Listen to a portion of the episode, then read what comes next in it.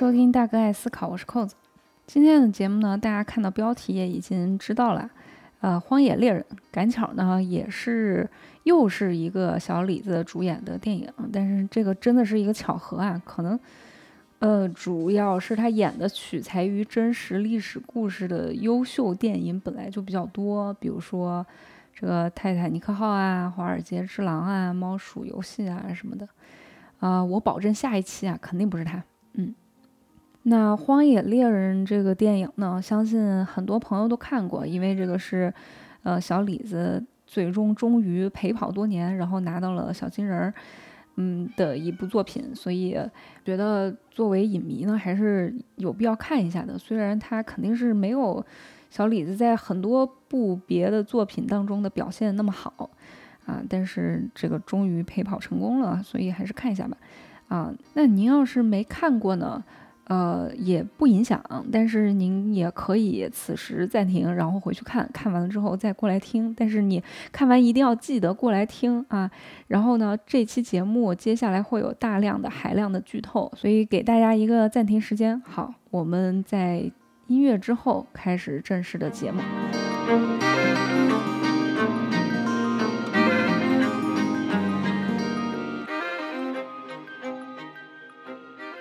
好，我们就开讲了啊。嗯，先回顾一下剧情吧，给大家。这个故事发生在一八二三年，由毛皮贸易商亨利队长为首的一群狩猎者来到美国密苏里领地，现在是北美大平原，嗯的这么一片冰雪丛林当中狩猎毛皮。那狩猎的途中呢，他们就遭到了当地美洲原住民阿里卡拉族的这个伏击。而这个阿里卡拉族呢，刚好正在寻找他们的有一名，呃，被白人掳走的酋长的女儿，因此这个时候就看到这么一群白人的狩猎者呢，就把他们视为威胁。那这个阿里卡拉族呢，他这个是呃阿里系的啊，战那个战战斗战斗民族，啊，战斗力非常强。这个狩猎队的大部分人呢，就被这个阿里卡拉族给屠杀了，剩下的人呢就撤离了。领队就让最有经验的猎人，就是小李子，他在里面扮演的这个角色叫修格拉斯，啊，这个格拉斯就是玻璃那个格拉斯，呃，让这个格拉斯呢作为向导，带领他们徒步走回营地去。但是呢，这个队伍虽然不大，但是也不好带。队伍里面的猎人啊，有一个叫菲茨杰拉德的，就一直心存不满。他他就特别不喜欢这个小李子，为什么呢？因为小李子之前有一个原住民的妻子，啊，跟不是那个阿里系的，是另外一个族的。那后来虽然死了，但是还留下了一个原住民的儿子，叫霍克。那这个菲茨杰拉德呢，他不喜欢原住民，就是他这个种族歧视。为啥呢？因为他自己在很多年前被这个原住民抓到之后啊，割去了部分的头皮，那就整个看起来就是一个秃顶的状态。也没有办法植发。那好，大概影片前十分钟就把这个背景给铺铺完了，大概是这么个情况。那途中呢，有一天小李子独自去侦查的时候，就不慎惊扰到了一头灰熊幼崽，而遭到灰熊妈妈攻击。但是他居然就各种斗斗智斗勇的把这个熊给杀死了，并且呢，奇迹般的活了下来。呃，不过是还是受了重伤啊，只能爬行。在其他队员赶到的时候呢，他已经奄奄一息了，而且喉咙被割破了，就没有办法说话啊。这个伤伤况一直持续到几乎是，呃，到这个影片结束，他才能勉强说出来一点话。所以整个呃表演的过程是他只能嗯嗯啊啊，就呃可能这个能给他这个表演表演能力是一个比较好的体现吧，啊。那这个时候呢，老冤家这个菲斯杰拉德就说：“哎，这个小李子看来是不行了。那我们现在呢，还在逃避这个原住民的追击，那应该就把小李子给杀掉，免得呢这么一个伤伤兵拖累行程。但是亨利队长就不不愿意抛弃小李子，就悬赏给一笔钱，说你们谁愿意，那就跟这个小李子一起留下，主要是为了要给他一个这个基督教的一个呃安葬。”那小李子的儿子呢？霍克肯定是留下的，嗯，那这个冤家，哎，也这个菲茨杰拉德也说他要留下，那可能是图了这个钱，他当时是这么说。那还有一个年轻的猎人叫布里杰，他也自愿留下。菲茨杰拉德就承诺会说他会留在小李子身边，直到他身亡，并且给他一个适当的安葬。然而，但是就等大家转身一走，菲茨杰拉德呢就决定趁没人的时候解决后患，就试图去掐死小李子。嗯，但是这个时候正好去掐的时候，就被这个霍克，就是他儿子给发现了。但这个时候小李子身体动弹不得嘛，本来身身体也受伤了，然后又被绑在那个担架上，最终呢就无奈眼睁睁地看着菲茨杰拉德将无力反抗的儿子捅死，然后拖到别的地方去藏尸了。当这个年轻的这个小伙子就布里杰反折返回来的时候，菲茨杰拉德就谎称跟他说：“哎，这个儿子也失踪了。然后呢，你看这个原住民，我看到就在附近，马上就要追上来了。我们必须得放弃这爷俩，赶紧跑。”啊，这俩人就把这个小李子拖到他们之前挖好的一个很浅的坟墓当中，一个坑里面。那布里杰虽然他也挺怀疑的，觉得好像哪里。又有点不对劲，怪怪的，但是呢也没办法。那走之前呢，他就留下了自己的水壶给小李子。然后这俩人呢就离开，就回到了队伍里面，撒了个谎，就跟队长说啊，这个小李子已经死了，然后他我们已经安葬了，然后那个儿子呢也不见了。那那个其中那个年轻的布里杰呢，他知道这个费茨杰拉德在撒谎，但是呢他又受到威胁，也不敢揭穿他。而万万没有想到，就是他们万万没想到，小李子呢又奇迹般的活了下来，几经辛苦从这个坑里面爬了出来，然后最后还爬过去拥抱了一下他僵硬的儿子，然后再爬爬爬看，就是找到一堆动物的尸骸的，然后掏出来这个骨髓来吃掉，恢复体力，呃，最后赶在这个原住民抵达之前逃出了森林。那儿子被杀了就得复仇啊！小李子就在荒山雪林当中长途跋涉，一度被这个原住民追上，但是他又跳河侥幸逃生，就奇迹般的又呃活了下来。紧接着呢，小李子又在原野上面遇到一名来自这个波尼族的原住民西库克，这个波尼族就是刚才他妻子的那个呃那个族。是相比这个阿里族的，在这个影片里面，在相比这个阿里系的，是要更温和的一个一个族。那西库克呢，就是这个这个波尼族的小伙子，西库克就给了他食物，说自己的亲人呢也遭到了灭族，但是他提醒小李子，就是他说复仇是造物主的责任，然后他就带着小李子走，然后把马也给他骑。小李子这个伤口烂了，晕倒了，西库克还帮他处理伤口。还给他搭了一个小棚子躲避暴风雪，然后两人就是相处了好几天，感觉是非常善良的一个善良淳朴的小伙子。来到这儿，觉得荒凉的雪原上终于出现了人性的光亮。然后，但是呢，有一天小李子醒来发现这个小伙子不见了，走几步呢就看到这个嗯这个小伙子的这个尸体吊在树上，啊是被一群法国军队给杀死的。看到这里，其实还挺让人唏嘘的啊。嗯，小李子呢就继续往前走，走到这个法国人的营地附近，就亲眼看到一个士兵呢正在强奸他们所掳走的这个阿里卡拉族酋长的女儿。于是小李子就出手相救，把酋长的女儿放走之后呢，自己也骑马逃脱了，啊，又奇迹般的活了下来。逃跑的时候呢，嗯，不小心落下了这个布里杰的水壶啊，呃，他逃跑第二天之后又遭到这个阿里卡拉族的追击，然后最后他只能骑着马。骑下悬崖，然后又奇迹般的活了下来，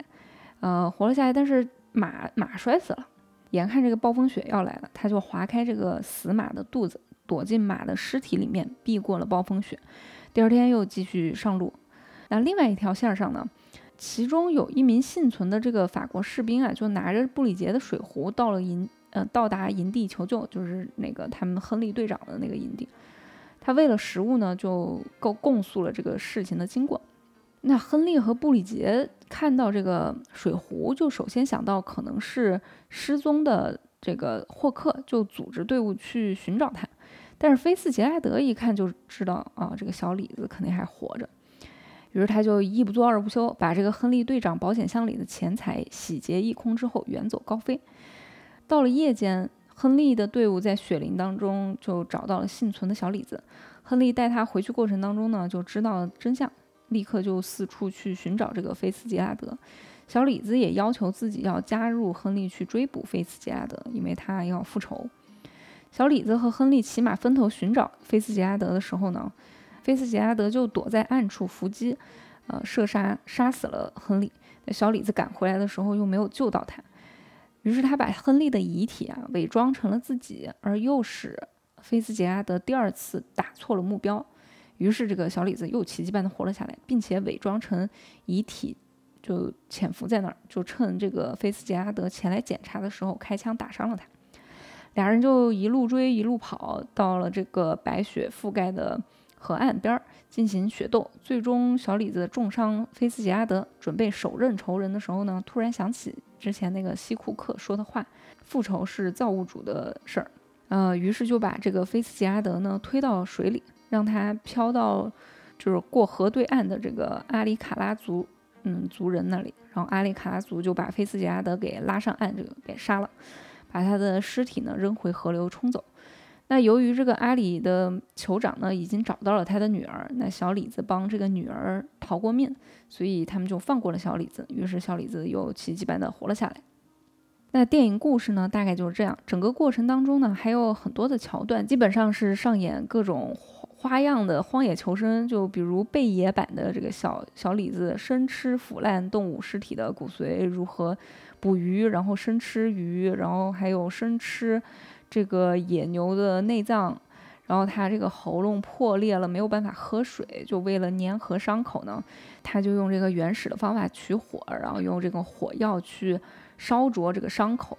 让火药粉末促使这个伤口止血和消毒等等，反正就是非常的荒野求生啊。那其实本来呢，第一遍看完电影，我个人就觉得还好吧，因为觉得。小李子可能是不是太想拿这个奥斯卡最佳男主了？而且这个摄影师卢贝斯基是不是也太想拿奥斯卡最佳摄影三连装了？于是俩人都特别用力过猛，就一个是摄影特别炫技，就是炫到让我一个电影外行人都忍不住开始观察他的调度，而忘了看故事。那小李子整个是一个自虐型的出演。而我当时还想，是不是为了配合小李子用生命去诠释表演的这个最高境界，于是加了很多很惨的这个卖惨的情节，变成这电影两个半小时都在虐小李子。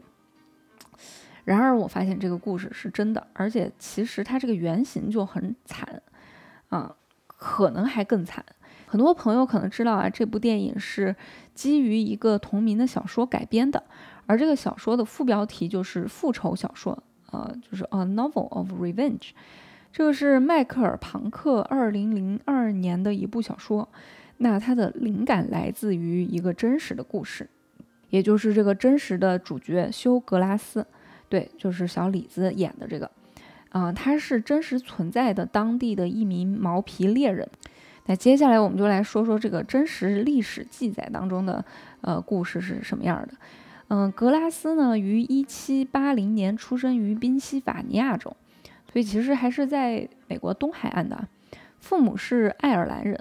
他在著名的这个熊袭击之前的生活啊，在很多很大的程度上是没有办法证实的，就是一个默默无闻的人。呃，他的很多拓荒故事呢，可能都有传说成分，就包括了有一些故事是这么说的啊。就是说，他在一八一六年在德州海岸附近啊，被这个墨西哥湾的一个酋长，叫什么让拉菲特的一个酋长指挥的海盗给抓获了，并且被迫成为海盗长达两年时间。据说啊，这个格拉斯游泳就靠游泳游到了现在这个德州加尔维斯顿附近的一个岸边儿，然后从而就逃脱了，从这个海海盗船上逃脱了。后来有传言呢，说他被这个波尼族呃给俘虏了啊。波尼族这个故事可能就被编到了这个电影里面啊，并且呢，跟这个波尼族人一起生活了几年。格拉斯于1821年前往密苏里州圣路易斯，陪同几名波尼代表受邀与美国当局会面。这些呢倒是有一些历史记录的一些传说啊，我选了两段算是。嗯，相对来说，历史记录看起来比较靠谱的传说，那其他还有一些特别传奇的，就就是非常的夸张了。但总之来说，大家都知道这个人特别传奇。而当时的时代背景呢，大概是这样的，就是，呃，当时呢，十九世纪初，呃，有大量的白人涌入了印第安人的地界，他们这个逐渐的胁迫原住民去西迁，往西到这个大草原。那白人和原住民之间爆发过很多次的战役，也就是白人角度说的，他们是拓荒，西部大开发就是西进运动。这个历史啊，我相信大家都知道，西进运动持续了一个世纪。那这个故事发生的时候呢，差不多还在这个西进运动的初期。啊，就刚刚还开始啊，所以还是一个更为蛮荒的状态。那除了这个大背景呢，路易斯安那这个地方还有一个复杂的情况，就是一八零三年的时候，当时这个地方还是一个法国占领的地儿。拿破仑呢，在反法同盟的战争当中，应该因为他无暇顾及，呃，法国的这些海外殖民地，于是法国就把当时的法属路易斯安那以一千五百万美元卖给了美国。这就是电影故事开始之前的二十年的事情，但是他卖了呢。虽然这块地他现在已经当时呃这个故事发生的时候已经属于美国了，然而还是有一些法国人、一些法国军队士兵，就是残余部队吧，不愿意接受这个美国的管理，于是他们自己在一些地方就建立了殖民点，经常会有一些冲突啊，搞搞一些麻烦呀什么的。所以在电影里面呢，你就看到这些法国有一小撮这个法国军队，他们给印第安人提供枪支和马匹，但是呢，他们又拐走了这个族长的女儿，那些人也是法国人，就整个就是在里面捣乱。那这是这个地区的一个背景情况。具体到格拉斯这个人呢，他那个时候就除了拓荒以外，他也做这个毛皮猎人。毛皮猎人啊，这个职业也是当时比较特殊的一个职业。因为当时白人和印第安部落的矛盾呢不断激化，对吧？但是然而东海岸的那些大城市的经济还是日益发展，市场是需要这些毛毛皮的这些皮草的。那这个时候又没有什么皮草养殖业，对吧？还是靠打猎。那这个市场在发展，但是美国人呢又跟这个印第安人起冲突，于是他们就不再满足于只是从印第安人手中购买这个毛皮，这个皮草。那双方毕竟。闹起矛盾来，你要你要做生意就很麻烦嘛。于是就有一些白人呢，也开始从事这个猎人的行业，去捕捉动物，去获得这个皮草。那格拉斯就是其中这样一个猎人。到了故事发生之前的一八二二年，当时一个叫威廉·阿什利的将军和安德鲁·亨利少校，就是这个亨利就是电影里面的那个亨利队长，这个亨利少校就俩人。嗯，共同创立了一个叫洛基山毛皮公司。这个公司呢，就是在 BOSS 直聘，就是在在这个密苏里州公报和公共广告商这个这么一个呃刊物上面刊登了一则广告，就说寻找呃有进取心的年轻人，他们要组建一个探险队，要去探路啊、打猎啊这些。当时呢，就有很多的这个武林好手去加入了这个公司，但是整的这个声势也比较浩大，筹集了一百名壮士，号称是阿什利百人团，就 Ashley's Hundred。当然后来创业公司死得快啊，公公司是没了，但这些人呢，在之后好些好几十年都被称作山人，都是一些各中好手吧。呃，不过当时格拉斯其实第一年没有去应聘，他是到了第二年一八二三年才加入这个探险队这个公司的。后面的故事梗概其实就和电影里面嗯比较像了，就在其中一个创业老板亨利少校的带队下呢，他们就遭到了这个阿里卡拉族的袭击。当时是一八二三年的六月，所以其实事发时间是在夏天，并不是这个电影里面的冬天。现在在南达科塔州的历史协会，他们有收藏了。呃，当时格拉斯在那一年的六月，就是他们出事儿这这个六月，给一个队友的父母写的一封信，就告诉他们说，你们的儿子被原住民给杀死了，我们公司有给他祈祷，有妥善的埋葬，他的东西呢会寄给你们，等等等等。所以这也能看出来，格拉斯虽然是当地一个老猎人啊，但是毕竟也是东岸滨州出身的白人，也是受过教育、认识字儿、能写字儿的。只不过呢，加入了一个初创公司去拓荒，而且呢，这个呃电影里面呃说他这个原住民的妻子啊，就是感觉好像是他在这个波尼族住了很久，已经很融入了似的。但其实历史上是没有任何证据可以证明他有一个和波尼族女子结婚的这么一个事情的。嗯，那么格拉斯最为传奇的被熊袭击的事件呢，其实没有特别正经的历史记载，但是这个事儿呢，就大家都传言说是确实发生过。就在那一年夏天，他们在探险队里的时候，说确实是遇到了一只灰熊和它的两只幼崽。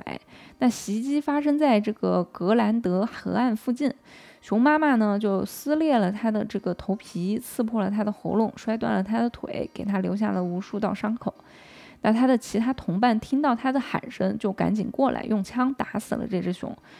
那这个是真实的传说里的，嗯，不是他自己徒手打死的这个熊啊，就是还是有有队友的帮忙。当然，这个也是一个人传人的传说，真正第一次公开出现，其实是到了一八二五年。啊，过了两年的这个《费城文学杂志》上有一个当地的律师撰写，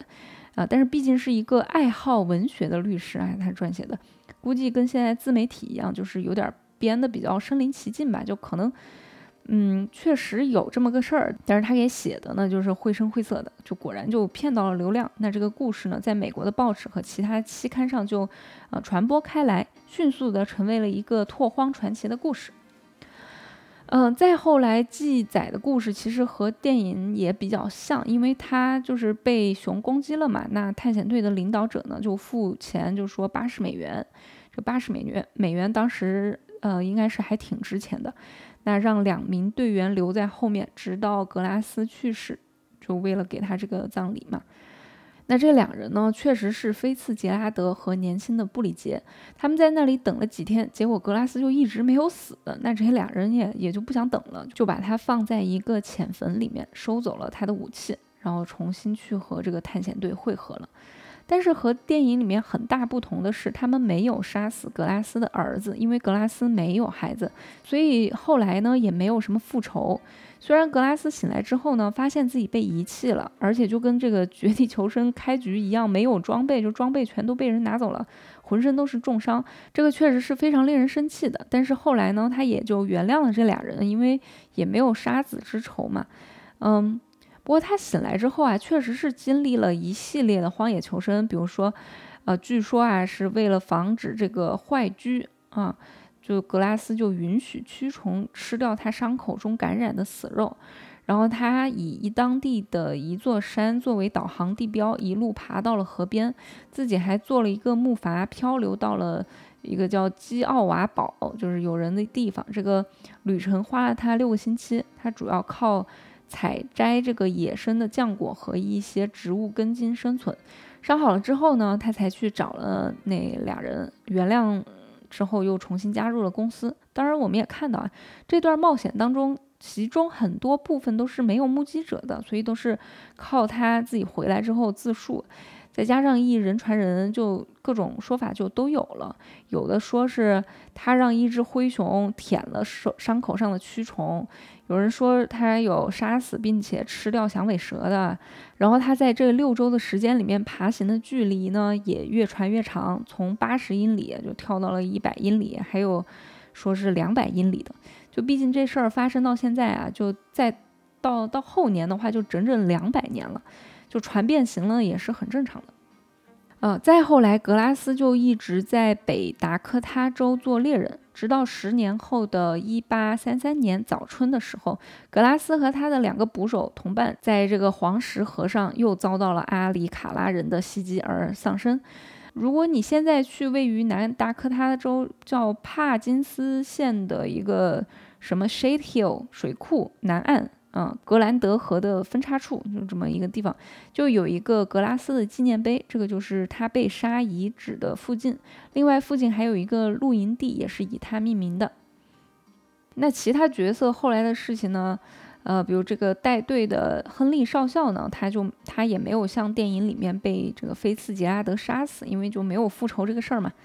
他在这个。嗯，探险之后第二年，也就是一八二四年，干了两个季度，赚了不少钱，就洗手不干了，急流勇退回去挖矿去了。最后在一八三二年去世，比格拉斯还早了一年。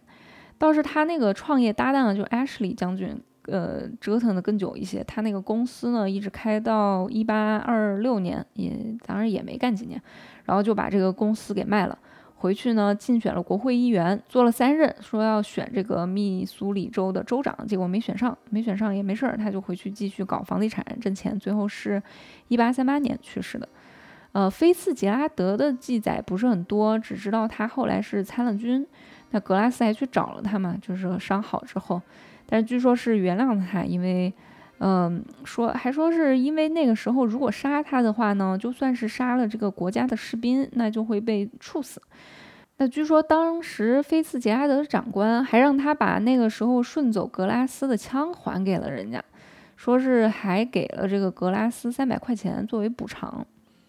那布拉吉这个小伙子是活得最久的，他之后一直在当地做猎人和向导。他还发现了犹他州的大盐湖，发现了现在黄石公园里面的很多的溪流和间歇泉。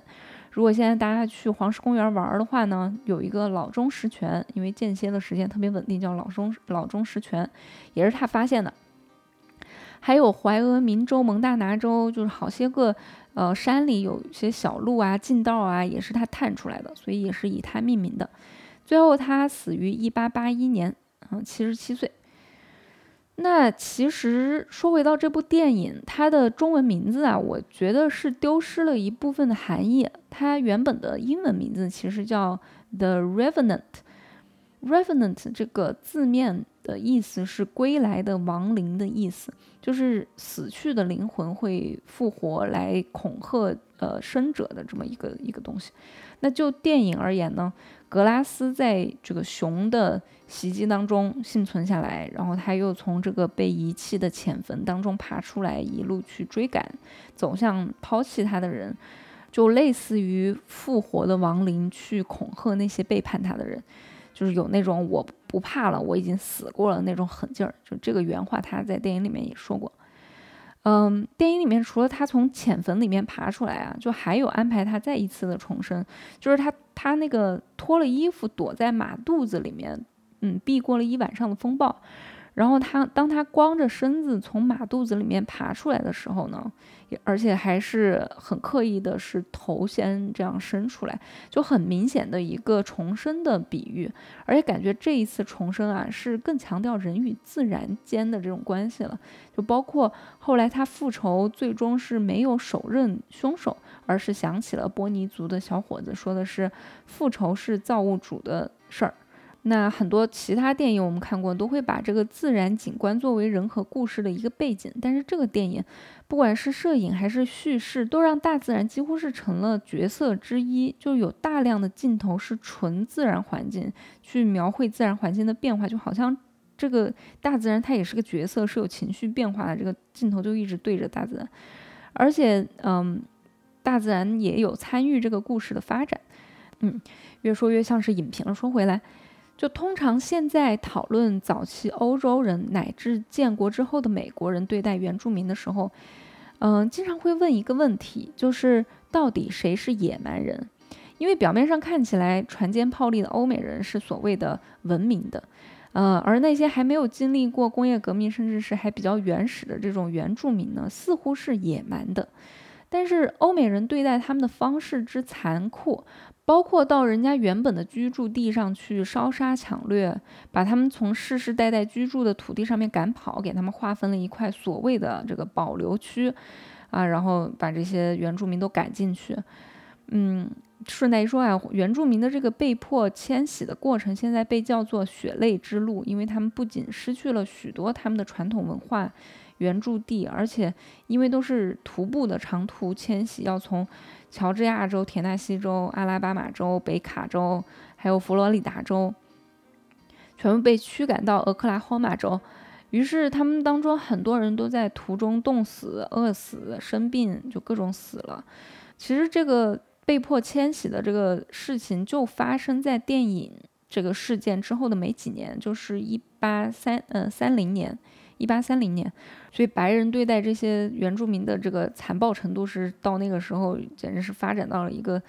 嗯，顶尖的令人发指的程度。而且这还不是一些说，嗯，个别作恶的人的这种行为，还是一个政府行为。因为美国联邦正规军队和民兵从事这种残暴的屠杀和征剿，就差不多进行了整整一个世纪。如此种种行径呢，又让人觉得明明这些白人才是野蛮人。当然了，在许多拓荒的白人眼里呢，他们可能觉得自己是很勇敢的，是响应国家号召，或者是他们是卖命干活的。而原住民非常的残暴，他们可能觉得，觉得哦，这些原住民要是把我们抓到，就会割掉头皮，或者是杀死。反正，在双方个体的角度看起来，好像都觉得对方挺挺残暴、挺凶的。但是整体的这个力量看起来，当然是白人的火力更强，设备更好。就毕竟，基本上是一个热兵热兵器对战冷兵器的一个悬殊差别。对原住民的文化几乎是毁灭性的，很多部落就直接没剩下几个人了。那到底谁是野蛮人？其实这个问题并不难。在电影里面呢，那个救了小李子的波尼族小伙子不是被法国人吊死了吗？那吊死的时候，在他身上有挂一个牌子，是用法语写的：“我们都是野蛮人。”所以道理看起来其实也很简单。在那个年代和大环境下的嗯美国西部，无论把谁丢到这样的荒野里面，都会变成野蛮人。但是成为野蛮人也不是什么贬义，其实就是赤裸裸的人性而已。里面有好有坏的，那荒野，呃，又美丽又可怕。这个摄影呢，也很好的展现了这两个特点。论风景，那是国家地理杂志级别的。我们这些城里人看着呢，就想组个旅行团去来个极光冰川七日游之类的。但是原始血腥的场面也也同样还原了真实的荒野。电影里面有很多镜头就是被屠宰的动物啊，混乱的想法就会让人。本能的心跳加速，血液沸腾，增强我们的体验，就好像随着小李子去进入了一个生存模式一样，就特别坚强。那这样也感觉小李子其实也不是演的太用力了，而是人类作为一种动物想要活下去的能量本来就很用力。嗯，然而实际上我们再进一步想，就也不是说把任何一个人扔到这样的一个又美丽又可怕的环境当中才会变成野蛮人。也许居住在城市里面那些举止文雅的资本家们也是一样的。你就想一想，格拉斯的工作是什么？是皮毛猎人。他们是在丛林里面用这种求生模式的工作方式来换取皮草，然后送去这些大城市里面卖给有钱人。无论是那个时候的皮草，还是后来发现的金矿，资本市场需要这些自然资源。就像他们需要原住民的那些土地一样，于是就掠夺过来一样的。这里面无论是像格拉斯这样的人，还是那些动物，包括故事里面的熊啊、马呀，还是要剥皮的海狸呀，都是被这个巨大的系统转化成了商品。包括那个所谓的反派角色菲斯杰拉德，他之后想要找队长要报酬的时候，队长就说：“哦，根据账本，你买的东西多过于公司欠你的钱。”其实不管是电影里面这些人。嗯，还是历史真实历史当中的那些那些人，就为了一点钱而卖命的工作的这些猎人，无非都是呃资本家账本上的一些数字。这个系统呢，确实就是针对他们这样的人和动物来操纵的。而最残酷的现实是，我们知道这个系统帮忙建立了一个国家。西进运动对美国的政治、经济、生活有重大的影响。它除了增加了很多的自然资源，西部的开拓带动了大规模铁路的建筑和大批移民的流入，它使得美国形成了巨大的国内市场。所以从某种意义上来说，如果没有西进运动，就没有后来美国在资本主义世界举足轻重的地位。然而，我并不是要说万恶的资本主义多么的残酷，多么的冷血。这样非黑即白的视角，就是把坏人推给一方来当，就虽然内心比比较容易接受，但是又我觉得是不是又太简单了？其实，在我看来，这个是一个关于人类的思想现代化、世俗化的故事和反思。因为，即便是格拉斯和菲斯杰拉德这样，都是为这个公司打工。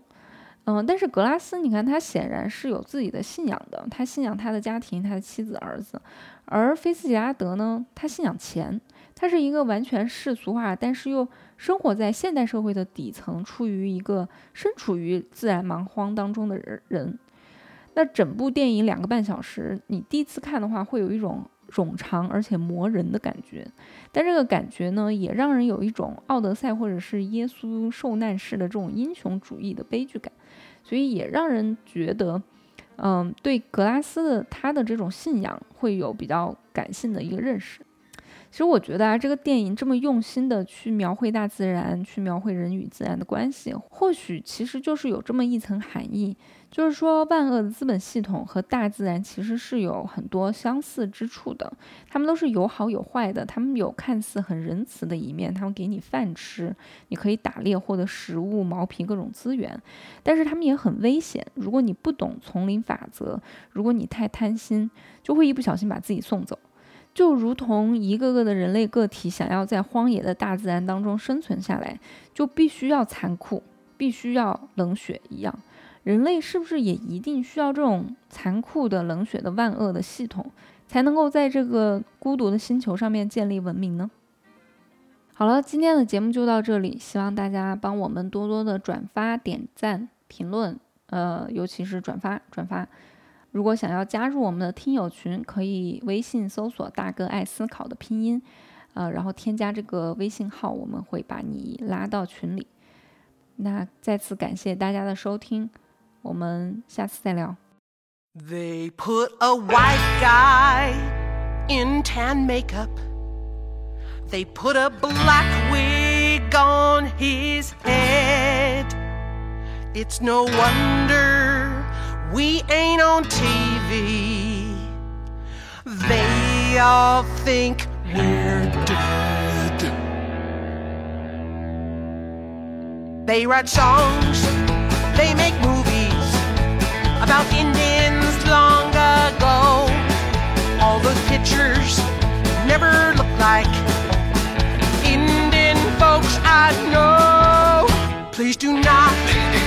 touch the Indians. It's my world, my only home. Please do not touch the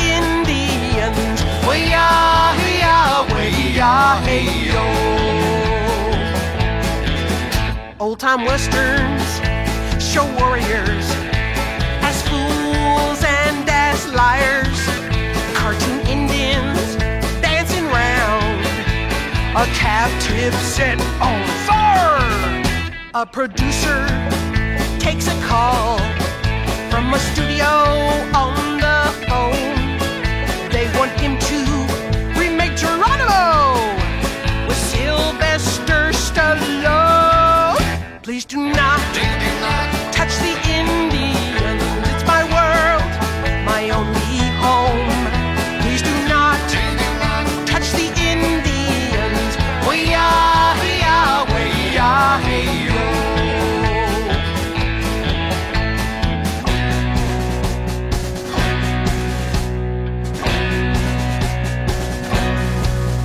so called expert gave Hollywood knowledge that was a gem. The best way to learn their history is to tell it all to them. Don't expect to do much learning from movies or TV. They'll put teepees in Seattle or buffaloes in Gin Please do not, Please do not touch the